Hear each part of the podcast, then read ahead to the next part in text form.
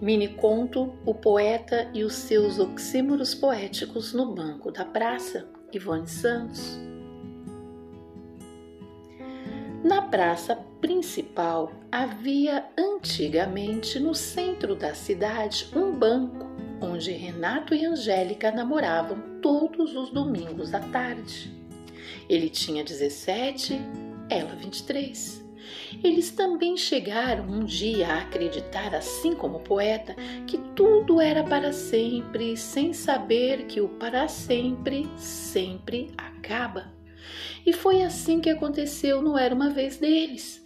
Hoje, o que restam são as fotografias amareladas nos porta-retratos empoeirados e esquecidos no porão ou no sótão ou em lugar nenhum